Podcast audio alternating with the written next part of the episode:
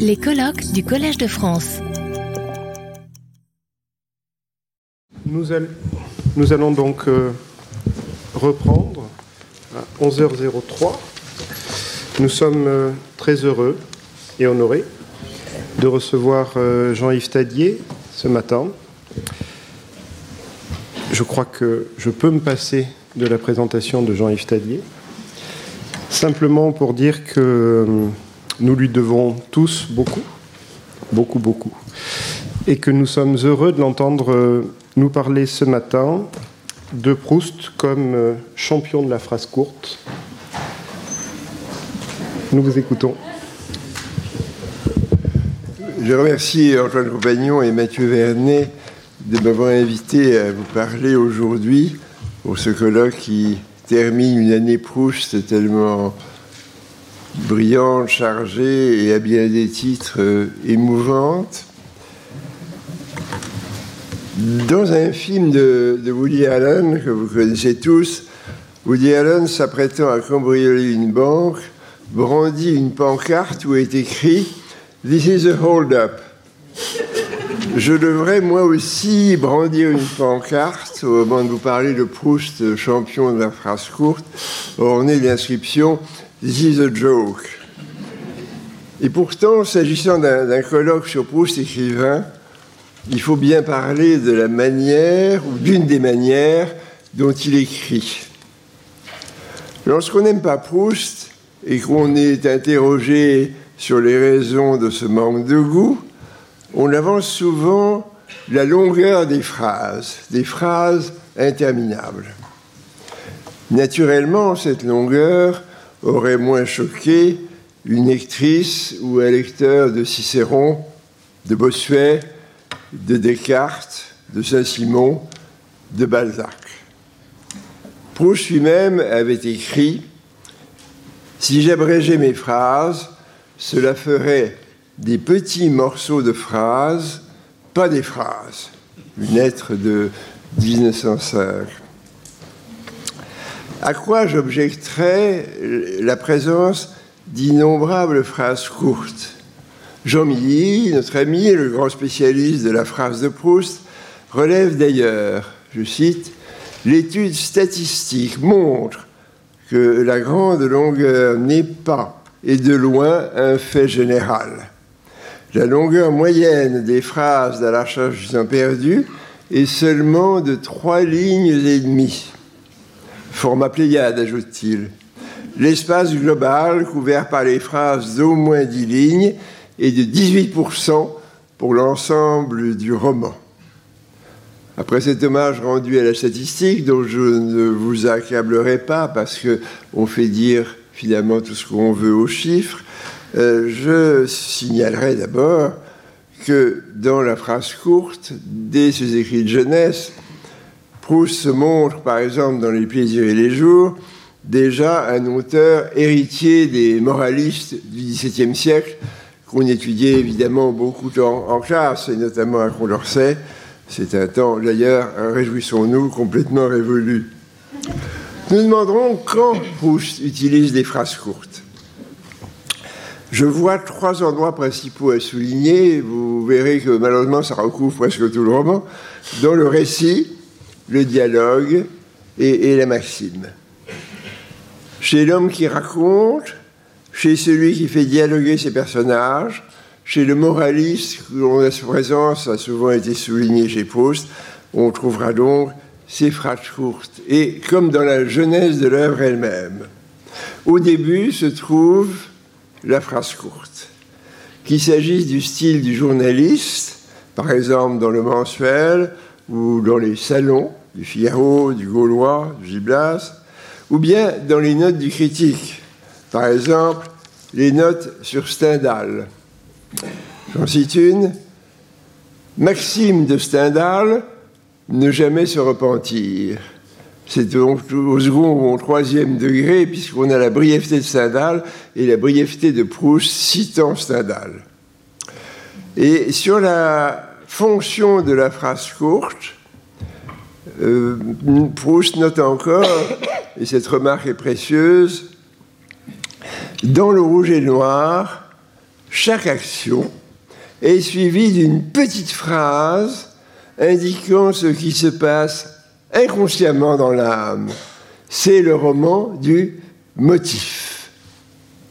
Ce roman du motif, on le trouve assez souvent aussi, nous le verrons brièvement, rassurons-nous, dans La recherche des perdus. Et puis, il note encore une remarque de Stendhal qui a dû frapper le jeune grimpeur de l'échelle sociale, le jeune snob, peint par Jacques-Émile Blanche, au bas bout de la table, ce qui explique la haine et l'envie.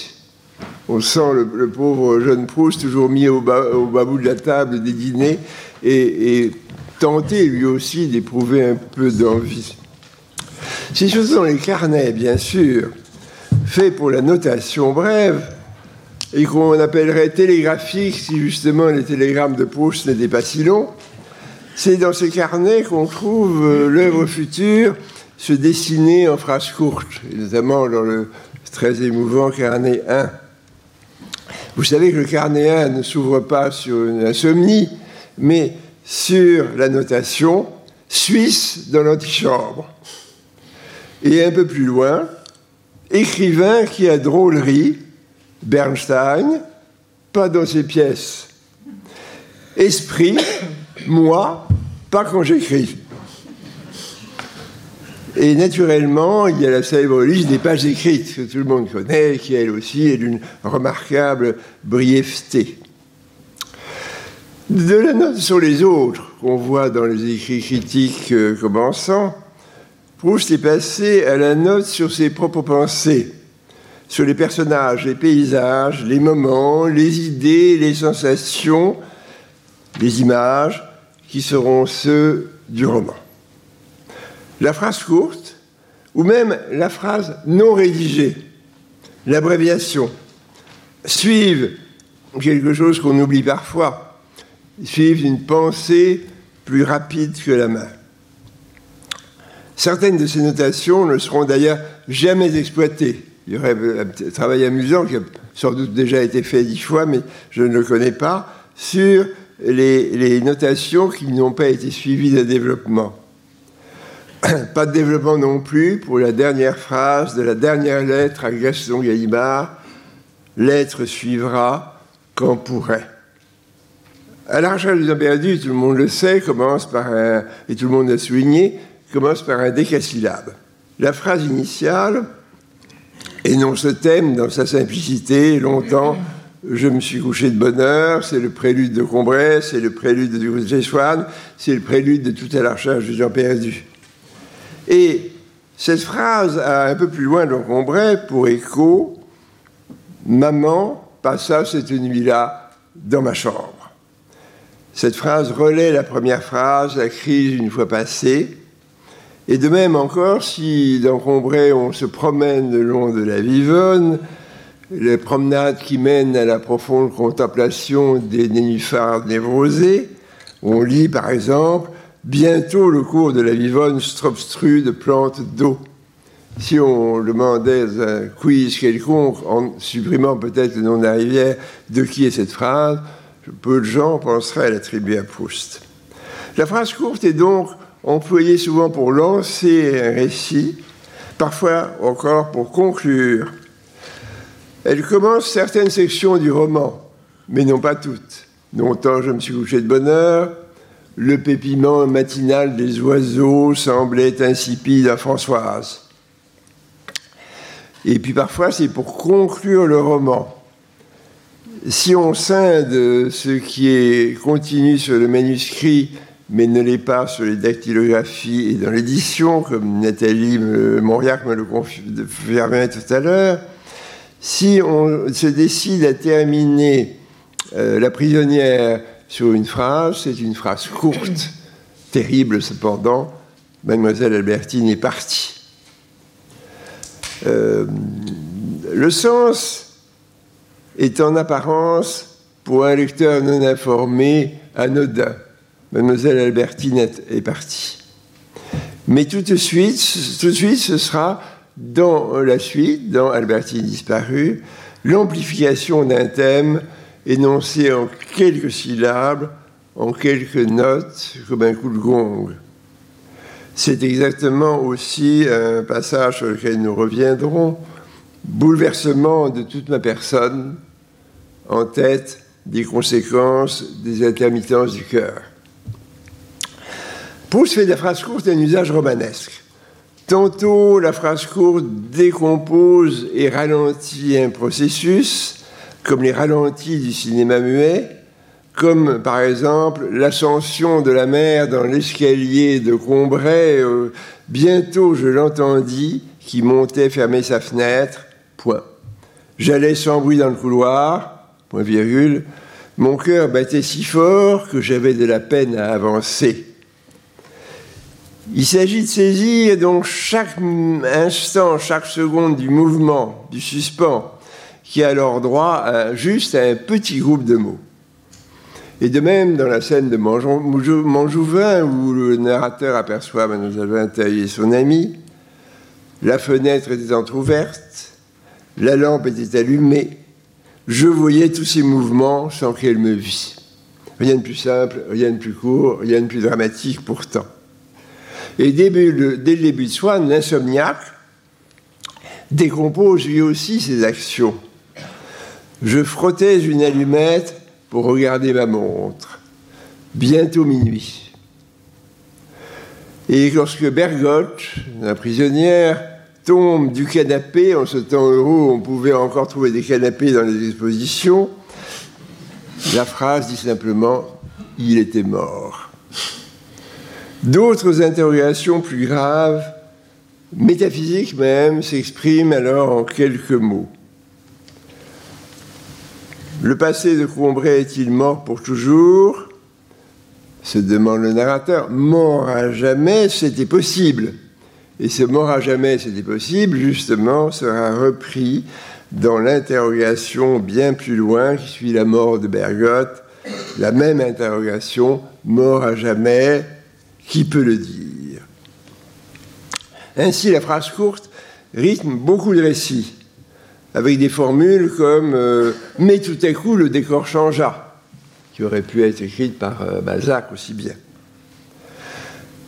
Et parfois, la phrase courte résume tout un développement qui d'ailleurs parfois n'aura pas lieu. Ainsi, pour Albertine endormie, cette phrase très étrange que j'avais dire complètement oubliée en relisant le texte, une fois n'est pas coutume, des races, des atavismes, des vices, reposait sur son visage. Point. Et plus bas, pour résumer l'activité physique et sensuelle ou sexuelle du narrateur, pour le peu qu'il en est, je m'étais embarqué sur le sommeil d'Albertine. Phrase admirable d'ailleurs qui comporte aussi une, image et qui termine cette description du sommeil. Tout le développement sur le sommeil et l'union charnelle dans le texte qu'on appelle souvent la regarder dormir, qui était paru sous ce titre, euh, sauf dans la NRF, tout ce développement se termine sur une autre sentence, comme on disait en latin, sous toute douceur charnelle un peu profonde, il y a la permanence d'un danger.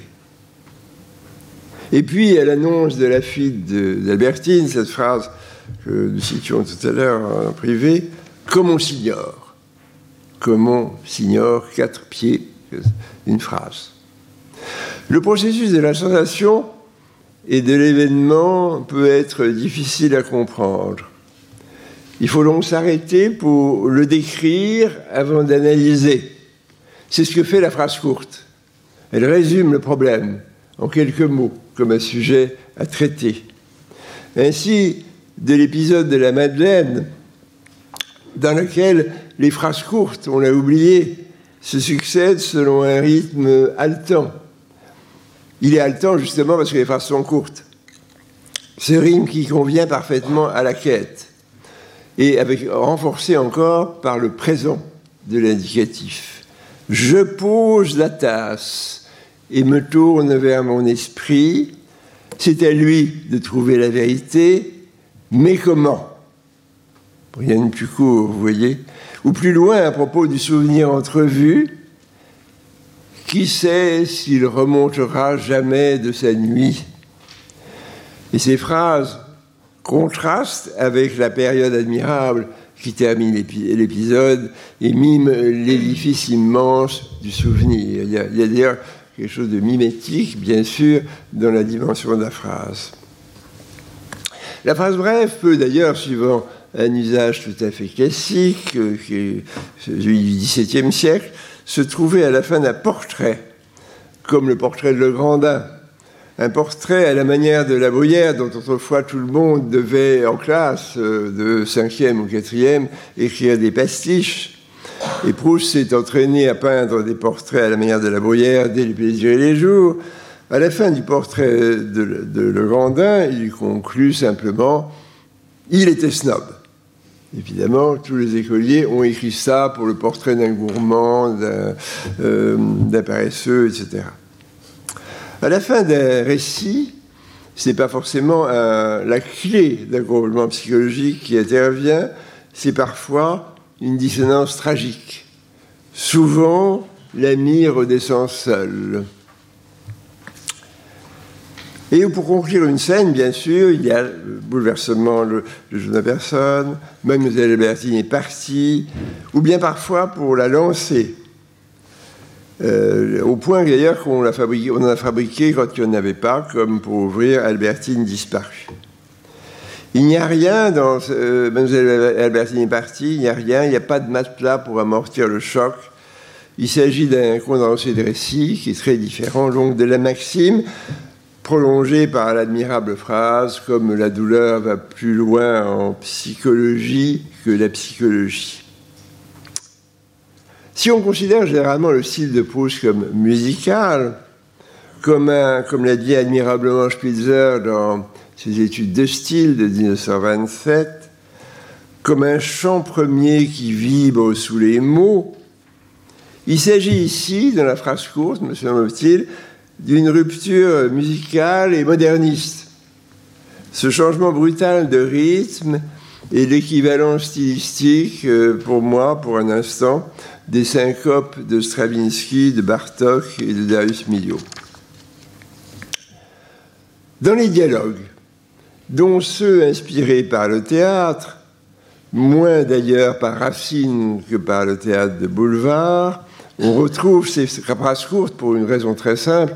Évidemment, c'est que le théâtre ne supporte pas les phrases longues. Les acteurs ont d'ailleurs tellement de mal à prononcer les mots maintenant qu'il vaut mieux que les phrases soient courtes à l'exception bien sûr des drames de Claudel, chez qui la phrase longue est toutefois rompue par le verset.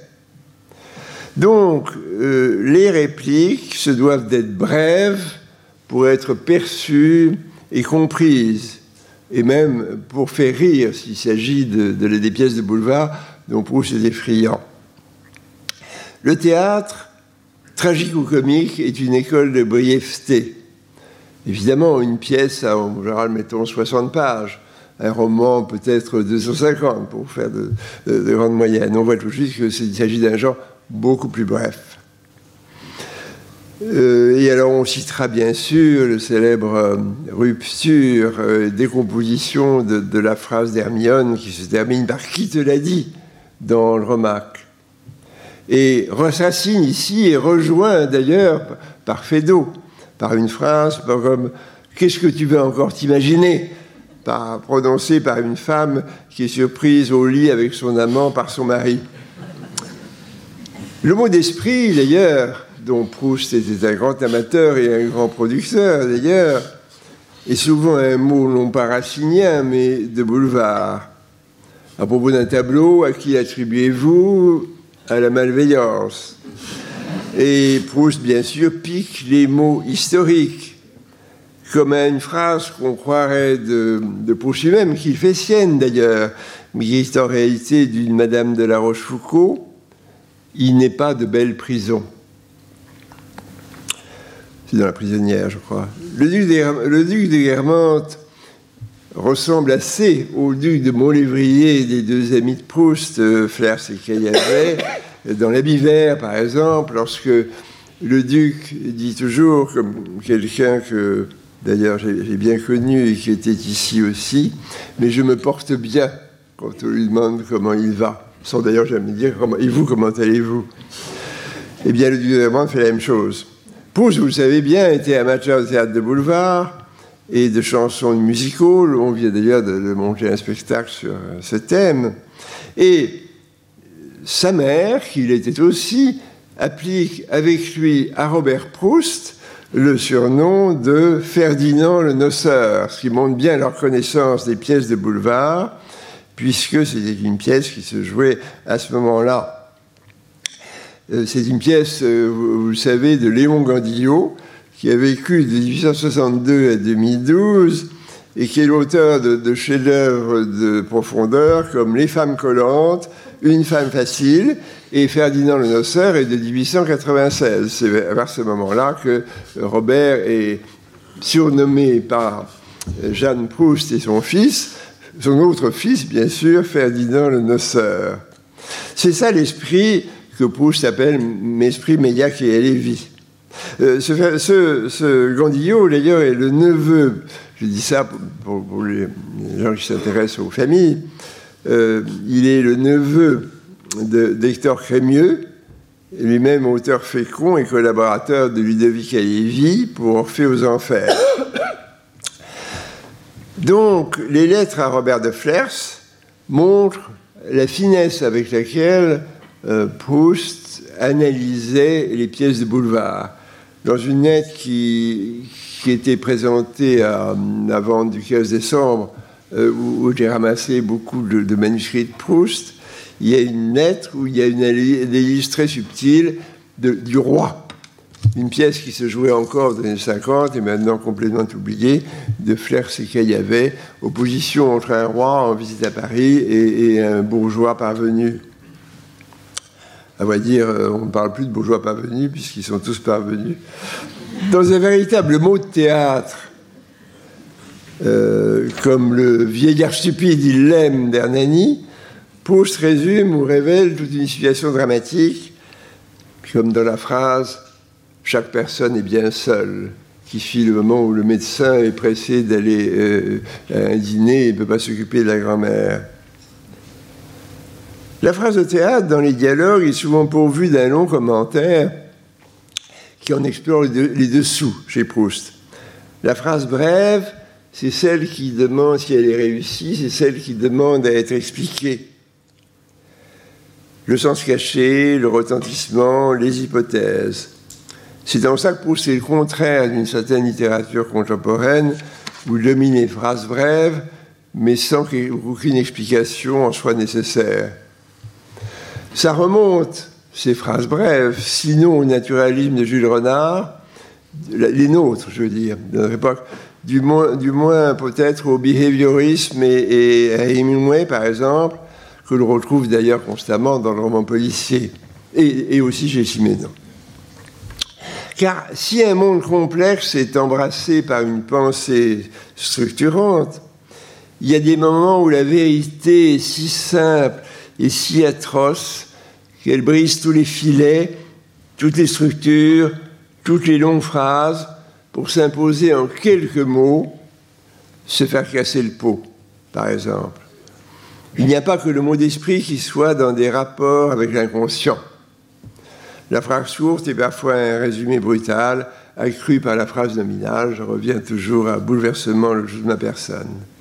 La phrase courte est celle de la révélation qu'il va falloir ensuite digérer et assimiler. Albertine est l'amie de Mlle Vinteuil. Albertine est la blanchisseuse. La phrase Tu me mets aux anges, surprise, est notée par Aimé qui rapporte au narrateur. Ce qui fait que, en se livrant peu par le langage, elle accroît le mystère. Euh, elle n'aurait pas pu préserver ses secrets en s'exprimant en de longues périodes qui l'auraient trahi. Et puis il y a les maximes.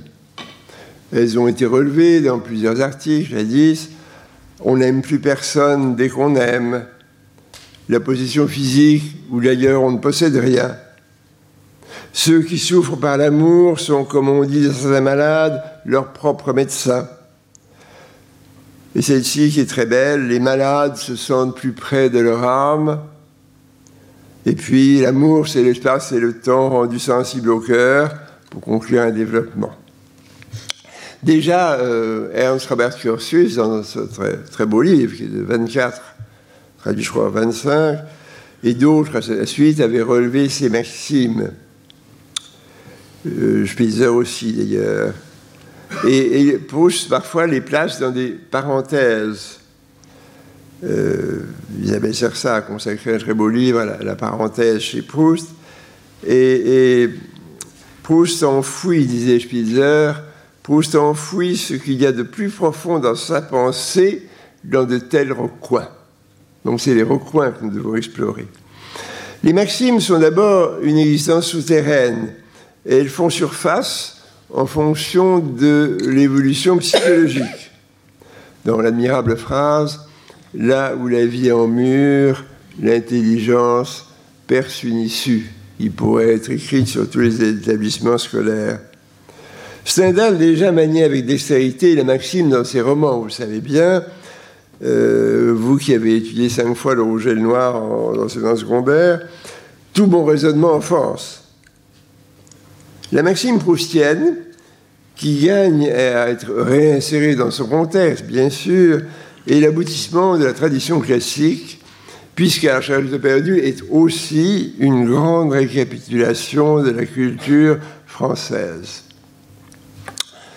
Un ami de Proust, peut-être même plus ami encore qu'on ne le sait, mais, les lettres qui le montrent ont disparu, Jacques de la Crotelle, indiqué dans le tableau de la littérature française au XVIIe et XVIIIe siècle, conçu par Malraux, que les maximes de la Rochefoucauld étaient la conclusion d'un roman qui n'était pas raconté. Ici, le roman est raconté et la maxime le résume. La phrase courte est ce qu'est le détail en peinture. Ce détail dont Proust, bien avant Malraux et Daniel Arras, est sans doute le premier à avoir montré l'importance. Petit pan de mur jaune avec un auvent résume à la fois l'art de Bergotte et celui de Vermeer de Delft. C'est une phrase courte sur la page du tableau. Cette tâche isolée résume l'œuvre entière en quelques touches, en quelques mots. La beauté dans l'extrême densité. De même en musique, si la phrase Chopin est longue, jouée par la marquise de Cambremer. Elle avait appris dans sa jeunesse à caresser les longues phrases au col sinué et démesuré de Chopin, etc. La petite phrase de Vinteuil, elle, évidemment, n'est pas une longue phrase. Spitzer relève sa délimitation nette, typiquement française. C'est l'allemand qui parle, évidemment. Il s'agit d'une unité rationnellement saisissable au sein d'un tout, non de l'infinité, de la vaste étendue d'une pièce symphonique, par exemple. Et en ça, elle s'oppose, bien sûr, au septior de Vinteuil dans La prisonnière. C'est le moment de dire qu'il faudrait parler du rythme si on avait le temps. Proust est trop artiste pour ne pas comprendre que la continuité sans rupture n'engendre qu'ennui. Il y a chez lui une esthétique de la surprise. Les deux types de phrases, longues et courtes, sont donc à étudier ensemble. Elles se mettent réciproquement en valeur. C'est par rapport à la phrase longue que la phrase courte se détache. Peut-être au contraire aussi. Les maîtres de Proust dans le domaine du changement de rythme sont sans doute d'abord Chateaubriand, expert en phrases longues et en phrases contractées, comme celle-ci, au bout de la vie, tout est jour perdu, de tout cela, il ne reste que le vent, la pluie et moi, songe sans fin, éternel orage. Dans le pastiche posthume de Chateaubriand par Proust, on ne trouve d'ailleurs que des phrases courtes. Et l'autre maître, parfois sous-estimé, c'est Michelet. Je vous renvoie au pastiche euh, de l'affaire Lemoine et aux fragments inédits. Comme pour la phrase nominale, dont Michelet est un utilisateur constant je cite Pastiche de Proust plutôt que Michelet, mais c'est un décalque et un condensé. Du reste, une hésitation et c'est la mort. Le salut n'est que dans la vitesse. Touchant dilemme. À le résoudre, bien des vies s'usèrent au Moyen Âge. D'ailleurs, une température fort douce, d'autant plus meurtrière. Beaucoup de morts, plus que dans les dix années précédentes, et dès janvier, des violettes sous la neige. Au moment où, j'approche de la conclusion, il y a une question qui, mérite d'être posée. La phrase courte est-elle celle d'un asthmatique? Le docteur Ivan, dans une thèse de médecine euh, soutenue un petit peu je crois, à Bordeaux avant, avant, la Deuxième Guerre mondiale, avait tenté de répondre, affirmativement à la question du caractère pathologique du style de Proust. Il voyait dans ses phrases le rythme de la crise de l'asthmatique. Certains lui ont répondu très tôt, d'ailleurs. Henri Mondor, préfaçant l'édition de la thèse de Rivan, éreinte gentiment et subtilement euh, l'auteur de cette thèse et tiemble beaucoup plus vigoureusement dans un texte paru plusieurs fois, et, notamment en préface aux cinq états des jeunes filles en fleurs qu'il avait publié à Alexandrie en 1947 aux éditions du Scarabée, évidemment. Ils ont réfuté ces théories. Henri Mondor, professeur de médecine, bien sûr, relevant que Rivan avait comparé la phrase proustienne au mouvement respiratoire et au cours saccadé de la vie d'un asthmatique, euh, euh, le nie absolument. Il dit, dans l'admirable chapitre La regarder dormir, bien des phrases sont des modèles de brièveté, de grâce, d'aérienne légèreté. L'œuvre de Proust, rappelons-le, et en effet, n'a pas été écrite à cause de la maladie, mais malgré la maladie. Comme le, disait déjà Mallarmé, malgré les fatalités à son existence départies par le malheur. J'ai donc voulu attirer l'attention sur un, aspect sous-estimé peut-être, bien que Jean Mouton, dans son beau livre dont on ne parle plus guère, je crois, mais tout à fait à tort, paru en 1948 chez Coréa, et consacré de nombreuses pages aux phrases courtes, il y a beaucoup d'autres problèmes aussi de style, euh, ceci n'est plus guère étudié, à part les travaux que j'ai cités tout à l'heure d'Isabelle Sersa. Ce n'est qu'un aspect, d'ailleurs, de l'évanouissement de la stylistique du panorama des études littéraires au profit d'autres euh, méthodes ou disciplines. Et si on osait, on dirait que la stylistique s'évanouit au moment où le style lui-même, contrairement à la phrase courte, n'est pas le fort ni l'objet principal des critiques et des écrivains contemporains, les prix Nobel compris. Chez Proust, tout est bipolaire. Le temps perdu étant trouvé, la phrase longue et la phrase courte. Cette petite forme qu'on admire chez Thucydide, ou qu'on admirait euh, chez Thucydide, Salluste et Tacite, Proust y a déposé une part de sa technique, de ses passions, de sa pensée, de la structure de son style. Mais au moment où tout le monde, de toute part, on nous invite à refuser de reculer l'âge de la retraite et de continuer à travailler, je me vois obligé de m'interrompre. Je vous remercie.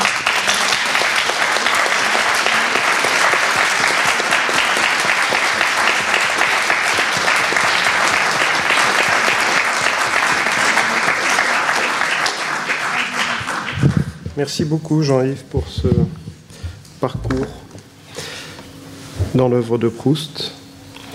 Vous avez proposé à un moment, vous avez fait, vous avez fait plusieurs rapprochements avec divers arts, le cinéma, la peinture, la musique. Euh, et l'une de vos images euh, m'a marqué, celle de... Vous, avez rapproché la, phrase courte du ralenti au cinéma. Et c'est assez surprenant parce que ça serait plutôt la phrase longue qui aurait tendance à, produire cet effet, alors que chez Proust, euh, cela fonctionne différemment. J'ai voulu dire que euh, le ralenti au cinéma, euh, essentiellement du cinéma muet et au début du parlant, avec quelques résurgences très rares beaucoup plus tard, interrompt le mouvement. Et, pour moi, la phrase courte, c'est ce qui brise la phrase longue. Et pour, donc, c'est ce que j'ai voulu dire. Je veux dire, le ralenti de cinéma brisait la continuité du discours beaucoup plus, beaucoup plus rapide. Oui. Vous avez donné quelques exemples de succession de phrases courtes aussi. Hein, oui. Qui sont... Oui, j'aurais pu en donner beaucoup plus. Euh, si J'étais frappé, en, en, j'avais jamais pensé à ça, en lisant l'épisode de la Madeleine, à quel point la description est faite de phrases courtes, et c'est la découverte qui, qui s'amplifie dans d'admirables phrases longues. Mais au mot il cherche, c'est qu'il y a comme un allaitement, et au présent, la première personne, un peu d'ailleurs comme des descriptions plus tard phénoménologiques de Merleau-Ponty ou de L'être et le néant, je fais ceci, je fais cela. Et vous avez parlé des, des abréviations. Et c'est vrai que dans les manuscrits, Proust ne l'utilise pas excessivement. Enfin, il l'utilise pour, pour grand-mère, faire pour, pour oui, quelques pourrait, mots qui, oui. Qui, reviennent. Et je me souviens avec Antoine Compagnon, nous, en, en, lisant un manuscrit euh, euh, il y a quelques mois ou années, euh, nous, n'arrivions pas à lire un mot. Et nous avions soumis ce mot à Bertrand Marchal, qui disait, pour moi, c'est CAD, pour c'est-à-dire. Et nous avons quand même résisté à, à, à, cette lecture qui paraissait assez peu proustienne de l'abréviation. Si, il Oui. il n'abrège pas les mots. hein. Oui, non, en général pas, mais certains, certains enfin, grand-mère, c'est GD, oui, bien Oui. sûr, oui, oui. Retrouvez tous les contenus du Collège de France sur www.colège-2-france.fr.